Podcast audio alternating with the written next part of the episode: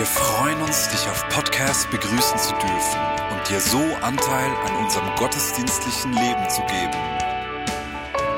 Wir danken dir für jede Form des Mittragens. Mit einer Online-Spende auf der Website kannst du die Vision der Vinja Bern finanziell unterstützen. Wir wünschen dir viel Inspiration beim Hören der Botschaft und Gottes Segen.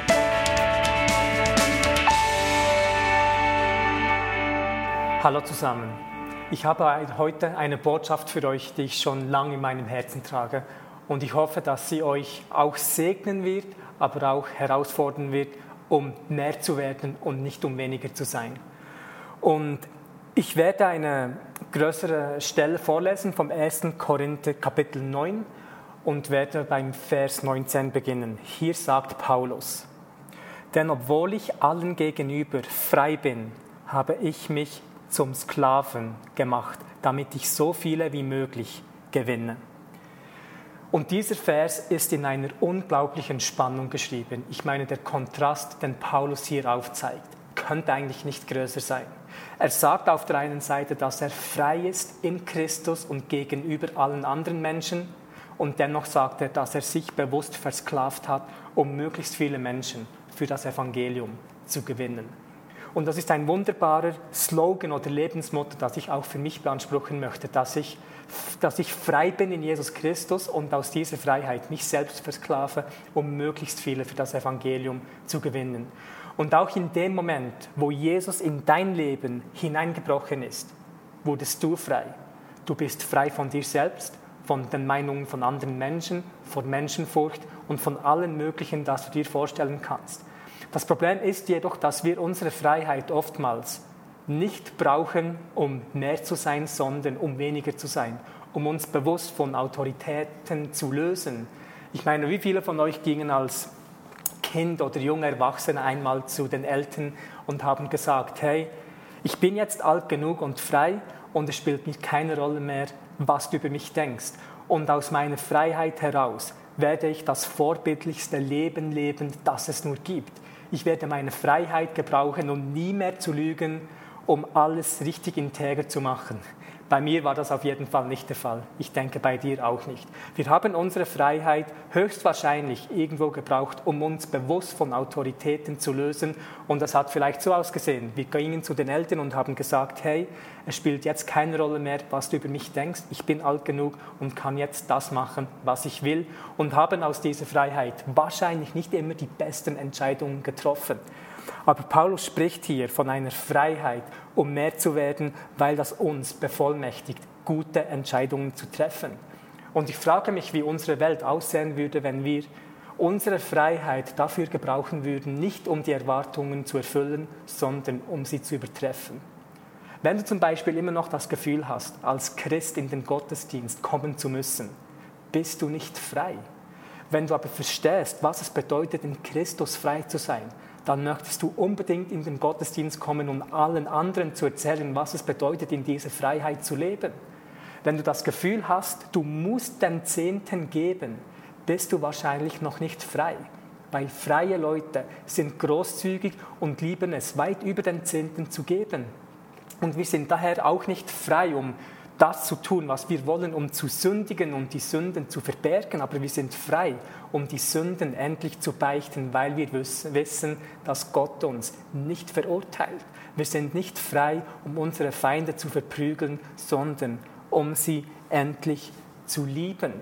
Und Paulus legt hier diese Grundlage, dass er frei ist, weil die folgenden Verse so aussehen, als wäre er komplett gefangen. Darum war es ihm so wichtig, diese Grundlage klarzustellen dass egal was er tut, er tut dies aus dieser Freiheit von Jesus Christus heraus. Und wir lesen hier nochmals, denn obwohl ich allen gegenüber frei bin, habe ich mich allen zum Sklaven gemacht, damit ich so viele wie möglich gewinne. Wow. Und Paulus wusste, was es bedeutet, ein Sklave zu sein. Denn er war ein Jude und in dieser Zeit wurden die Juden von den Römern unterdrückt. Aber Paulus wusste auch, was es bedeutet, in der römischen Freiheit zu leben, weil er ebenfalls ein Römer war. Und er wusste, was es bedeutet, in diesen zwei Welten zur selben Zeit zu leben. Und Paulus hat sich bewusst entschieden, ein Sklave zu sein, nicht weil er ein Opfer ist, sondern weil er ein Diener sein wollte gegenüber allen in seinem Umfeld. Und das ist genau diese Spannung, in der wir Christen auch lernen sollten, dass wir auf der einen Seite komplett frei sind, aber auf der anderen Seite so gefangen in Jesus Christus, dass wir gar nicht anders können, als das zu unserem Umfeld zu werden, was es benötigt, um sie für die wahre Botschaft des Evangeliums gewinnen zu können. Und das ist auch genau das, was Jesus für uns getan hat.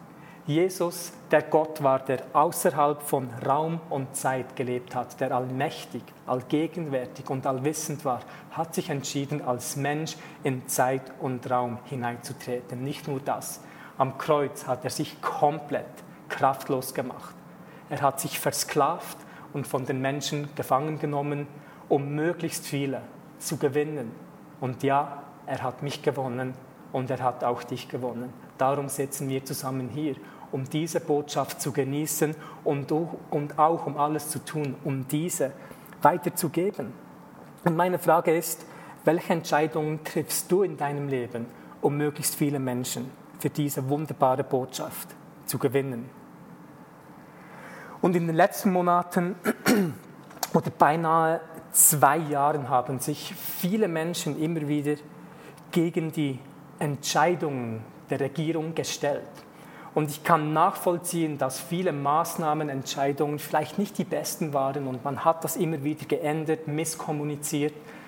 Und dennoch ist es mir wichtig zu sagen, dass es das Ziel von Jesus war es nicht oder auch nicht von Paulus, die religiöse Freiheit beizubehalten. Jesus hatte nie den Anspruch, seine religiöse Freiheit beizubehalten. Paulus hatte nie den Anspruch, seine religiöse Freiheit beizubehalten. Und das Problem ist, dass dort, wo Christen immer wieder hartnäckig versucht haben, die religiöse Freiheit beizubehalten oder sie zu gewinnen, sie viele Menschen für das Evangelium verloren haben. Und versteht mich nicht falsch, ich bin für religiöse Freiheit. Ich möchte religiöse Freiheit, aber dennoch möchte ich nicht einen Kampf kämpfen, den es nicht würdig ist zu kämpfen, weil es andere Schlachten zu gewinnen gibt, die wichtiger sind.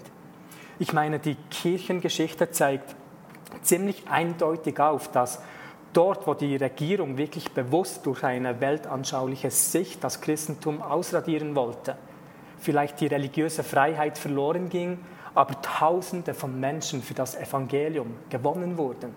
Und das konnte nur geschehen, weil die Christen in dieser Zeit sich nicht gegen die Regierung stellten, sondern für die Menschen kämpften.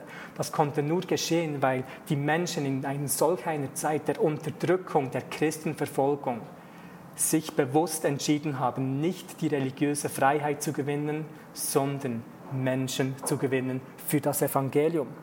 Und ich frage mich manchmal, ob das nicht auch etwas ist, das das uns betrifft. Weil was bringt es am Schluss des Tages, wenn wir eine Schlacht gewinnen, aber den Krieg verlieren?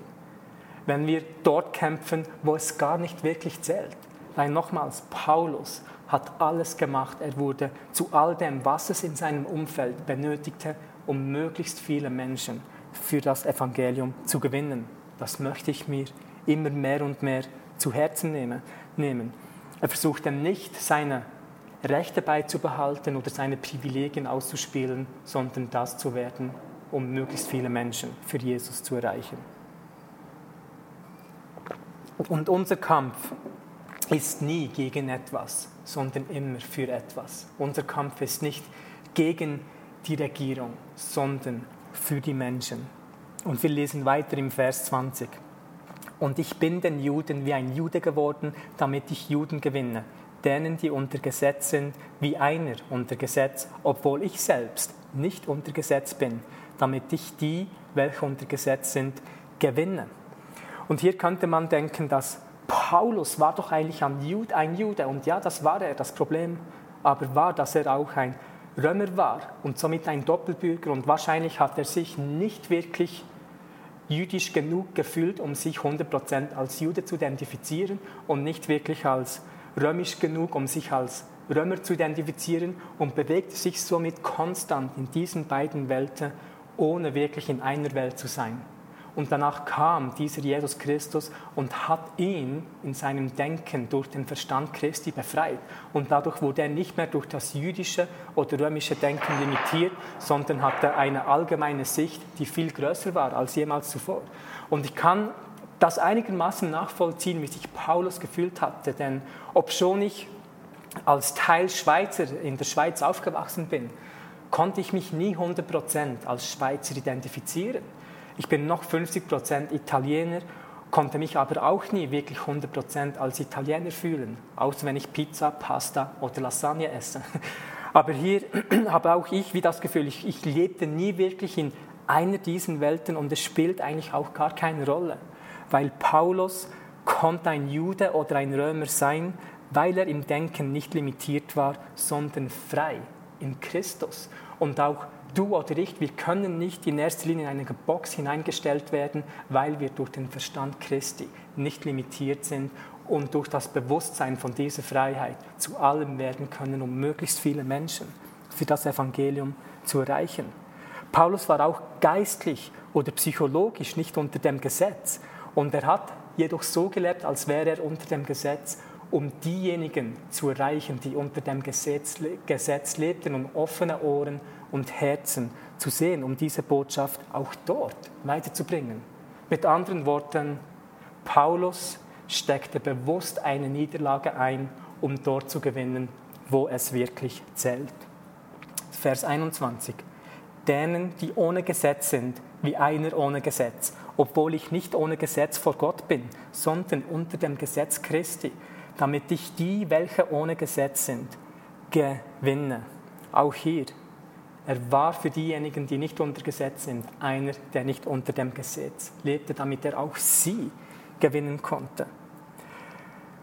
Und wir leben momentan in, nicht in einer komplizierten Welt, aber in einer komplexen Welt.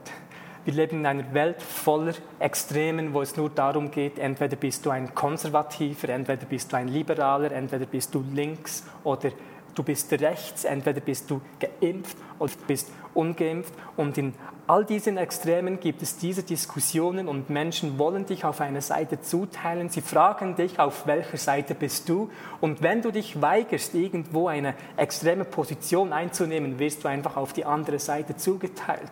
Und das Frustrierende dabei ist, dass die Weisheit von Paulus eigentlich in unserer Welt oder Kontext komplett verloren geht in all diesen zum Teil wirklich unnötigen Diskussionen und wir nicht mehr das, das große Ziel, möglichst viele Menschen für das Evangelium zu gewinnen, ähm, vor Augen haben und das eigentlich immer mehr und mehr verlieren. Denn Paulus wollte immer zu dem werden, was es brauchte, um möglichst viele Menschen zu gewinnen und er lädt auch uns zu, dasselbe zu tun.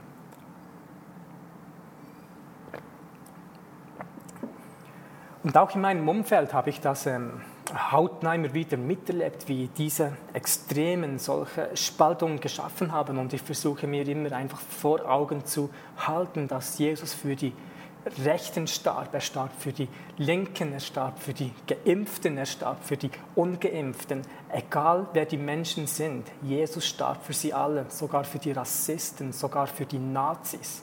Er hatte ein Herz für all diese Menschen. Und ich bete wirklich, dass wir wieder die Augen bekommen, die auch Jesus hat, um sie in seinem Ebenbild zu sehen und dementsprechend sie auch so zu behandeln. Weil dort kommen wir automatisch in diese demütige Position der Barmherzigkeit, die uns dazu befähigt, das zu werden, was es braucht, um die Botschaft des Evangeliums auf einer guten Art weiterzubringen. Ich meine, wir sind doch diejenigen, die dazu berufen wurden, Gott der Welt so zu offenbaren, damit sie merkt, wie sehr sie ihn wirklich brauchen. Und momentan sind wir so abgelenkt, dass wir vergessen haben, unser Auftrag wirklich wahrzunehmen. Und das Problem fängt immer dort an, wo die Gemeinde oder die Christen mehr Vertrauen in die Politik als in das Evangelium haben. Und das ist wirklich der große Frust in der heutigen Zeit, dass die wahre und reine Botschaft des Evangeliums komplett verloren gegangen ist. Aber wenn man frei ist in Jesus Christus, ist man automatisch in ihm gefangen und man erhält ein höheres Bewusstsein, wie man Menschen für das Evangelium gewinnen kann. Vers 22. Den Schwachen bin ich ein Schwacher geworden, damit ich die Schwachen gewinne. Ich bin alles geworden, damit ich auf alle Weise einige rette. Boah. Den Schwachen bin ich ein Schwacher geworden, um die Schwachen zu gewinnen. Und das wäre vielleicht etwas, das mich persönlich herausfordert, weil ich mag es, stark zu sein und vielleicht habe ich auch einen großen Teil meiner Identität falsch in meine Stärke hineingesetzt. Aber Paulus sagt hier eigentlich nicht, dass er schwach ist, im Gegenteil. Er sagt, dass er aufgrund seiner Stärke sich entschieden hat, schwach zu werden. Denn du kannst nicht schwach werden, um die Schwachen zu erreichen, wenn du bereits schwach warst. Dann warst du einfach schwach. Vor ein paar Monaten habe ich in einer Predigt erzählt, wie ich letztes Jahr an ein Tennisturnier gegangen bin. Und ich und auch ein paar andere haben erwartet, dass ich das vielleicht gewinnen könnte, weil ich zwei Wochen zuvor ein Tennisturnier gewonnen habe. Und letztes Jahr habe ich danach in der ersten Runde sang- und klanglos verloren, ging nach Hause, habe ich mich mit ähm, Schokolade, Chips und Pizzas vollgepumpt, weil ich in diesen göttlichen Kohlenhydrate meine Wiederherstellung und Heilung gefunden habe. Dieses Turnier fand in diesem September wieder statt. Und im Halbfinal habe ich den großen Turnierfavoriten ausgeschaltet und war danach im Final. Und das Final hätte um 5 Uhr anfangen sollen. Das Problem aber war, dass der andere Halbfinal erst um halb sechs fertig gespielt wurde. Und das eigentliche Problem war, dass ich am Abend bereits mit meiner Frau und guten Freunden abgemacht habe und ich nicht zu spät kommen durfte. Und ich habe mir dann noch gesagt, ich werde den Final spielen und wenn ich dominiere, könnte ich eventuell schnell gewinnen, um früh genug zu Hause zu sein, damit ich nicht zu spät bin. Und wir haben den Final angefangen zu spielen und ich habe gut angefangen, konnte davonziehen und ich habe gedacht, das reicht von der Zeit. Aber danach wurde der Gegner stärker, hat aufgeholt und es entwickelte sich ein unglaublich cooler Kampf. Dennoch musste ich in diesem Moment eine Entscheidung treffen. Und zwar musste ich mich entscheiden, wo möchte ich jetzt gewinnen und wo möchte ich jetzt verlieren. Mit anderen Worten, ich hätte dieses Turnier gewinnen können, aber danach hätte ich die nächsten zwei, drei Tage aufgrund der Lage zu Hause vielleicht verloren, weil ich zu spät gekommen wäre. Und somit habe ich mich entschieden, im Spiel bewusst zu verlieren, damit ich pünktlich bin. Ich habe also an diesem Tag eine Niederlage eingesteckt, um die nächsten zwei, drei Tage zu gewinnen. Und vielleicht ist das jetzt nicht das beste Beispiel, aber dennoch illustriert es, was Paulus uns sagen möchte. Er sagt, hey, es geht nicht darum, Argumente zu gewinnen, sondern darum, die Personen zu gewinnen. Und wir müssen lernen, bewusst Niederlagen einzustecken, um dort zu gewinnen, wo es wirklich zählt. Und Paulus hat das hier unglaublich vorgelebt. Was bringt es, eine Schlacht zu gewinnen, wenn wir danach die Personen verlieren? Absolut nichts. Und klar sehe ich die politischen Spannungen oder klar sehe ich, wie die Medien so informieren, damit die Angst uns formiert. Und klar fühle ich diesen geistlichen Kampf, aber Fakt ist, dass die Bibel sagt, wir kämpfen nicht gegen Fleisch und Blut. Das heißt, alles, was Fleisch und Blut hat, ist nicht unser Feind. Darum müssen wir wirklich lernen, die richtige Kämpfe zu kämpfen. Und ich finde auch nicht, dass wir eine politische Stellung einnehmen müssen, weil unser Vertrauen nicht in der Politik ist und es nicht unser Ziel sein sollte, ähm, Vollmacht in der Politik zu gewinnen, sondern Kraft im Geistlichen, weil dort wird der Durchbruch auch kommen. Und damit meine ich nicht, dass wir ein christliches Chamäleon sein müssen, um uns einfach schön und süß der Umgebung anzupassen. Nein, aber was ich sagen möchte ist, dass wir dazu bestimmt sind, aus dieser Freiheit und göttlicher Demut eine Position einzunehmen, die gut adaptierbar ist der Umgebung, damit wir die Umgebung so beeinflussen können, weil wir diese gute Botschaft von Jesus Christus verkünden. Letztes Jahr gab es ja diesen Lockdown im Frühling und die Kirchengebäude mussten zutun, aber auch die Fußballstadien hatten, hatten zu. Die Spieler konnten noch Fußballspiele spielen, aber die Zuschauer konnten nicht mehr die Spieler anfeuern, konnten nicht mehr den Schiedsrichter ausbuhen. Und viele Christen haben sich in diesen Momenten wie die Zuschauer gefühlt, die nicht mehr ins Stadion gehen können. Und das war ein großer Fehler, weil die Gemeinde hat noch weiter gespielt. Du bist nicht ein Zuschauer, der in die Gemeinde ging, sondern ein Spieler, der immer noch auf dem Feld war und weitergespielt hat. Und dann braucht es einen Perspektivenwechsel und vielleicht ist das der Grund, warum du so viel Schmerzen hattest, weil du immer wieder gefault wurdest und gedacht hast, du bist auf dem Zuschauerrang positioniert, aber du warst auf dem Spielfeld und das Spiel hat nie aufgehört zu spielen. Wir haben immer weiter gespielt. Und lass mich zum Schluss noch etwas sagen, das vielleicht etwas provoziert. Denn wir sind ja momentan in dieser äh, schon fast Kultur des Hasses, wo es die Schwarzen gegen die Weißen sind oder die Linken gegen die Rechten und, und, und so weiter und so fort. Äh, auch wenn die Regierung sich bewusst gegen das Christentum stellen würde, wären die Politiker nicht unsere Feinde. Unser Kampf wäre nicht gegen die Regierung, wenn sie sich wirklich entscheiden würden, das Christentum in der Schweiz auszuradieren. Warum? Die Politiker wären, wenn das geschehen würde, eigentlich das Objekt der Liebe, die Zielscheibe der Hoffnung. Sie wären der Grund, dass wir geschwollene Knie hätten, weil wir Tag und Nacht für sie beten würden. Und das ist der Kern meiner Botschaft, dass, dass wir brauchen dickere Haut, ja, aber weichere Herzen, die das von einer göttlichen Demut kommt und sagt, wir sind hier, um zu dienen. Wir sind hier für die Menschen und nicht gegen etwas. Und ich kann euch versichern, wenn wir als Gemeinde bekannt dafür sind, für das, was wir sind und nicht für das, gegen was wir sind, wird das einen unglaublichen Wechsel bringen in unsere Kultur und in die Gesellschaft hinein. Es geht nicht mehr lange und da wird Weihnachten sein. Und ich hoffe, fest, dass wenn wir die Türen auftun für das Weihnachtsfest, für die Verwandten oder Familien, wir nicht die Menschen aufgrund ihres Impfstatuses hineinlassen. Nicht aufgrund ihrer politischen Meinung, sondern aufgrund des gemeinsamen Nenners, dass sie Familien sind, dass sie Verwandte sind, dass sie Geschwister in Jesus Christus sind. Und wir müssen uns wieder bewusst werden, was unser großer gemeinsamer Nenner ist. Ich bin in einem Tennisclub und Unihockeyclub und ist interessant zu sehen, wie man dort mit verschiedenen politischen Meinungen umgeht. Ist absolut kein Problem. Auch der Impfstatus nicht wirklich ein Problem. Warum? Weil der gemeinsame Nenner ist es, Spaß am Sport zu haben und, wenn es geht, zu gewinnen. Und bei uns müssen wir uns wieder fokussieren, dieser gemeinsame Nenner zu haben. Denn Paulus hier so schön aufzeigt, dass wir alles tun möchten und alles sein wollen, was es benötigt, um möglichst viele Menschen für das Evangelium zu erreichen. Und ich möchte kurz dafür beten. Jesus Christus, ich danke dir einfach für deine Gegenwart und die Freiheit, die wir in dir finden können und gefunden haben. Und ich bitte dich, Herr, dass du uns zeigst, was es bedeutet, in dieser Spannung zu leben, frei in dir zu sein und auf der anderen Seite gefangen in dir, dass wir uns göttlich versklaven, um alles für unsere Umgebung zu werden, damit wir möglichst viele Menschen für dich gewinnen können.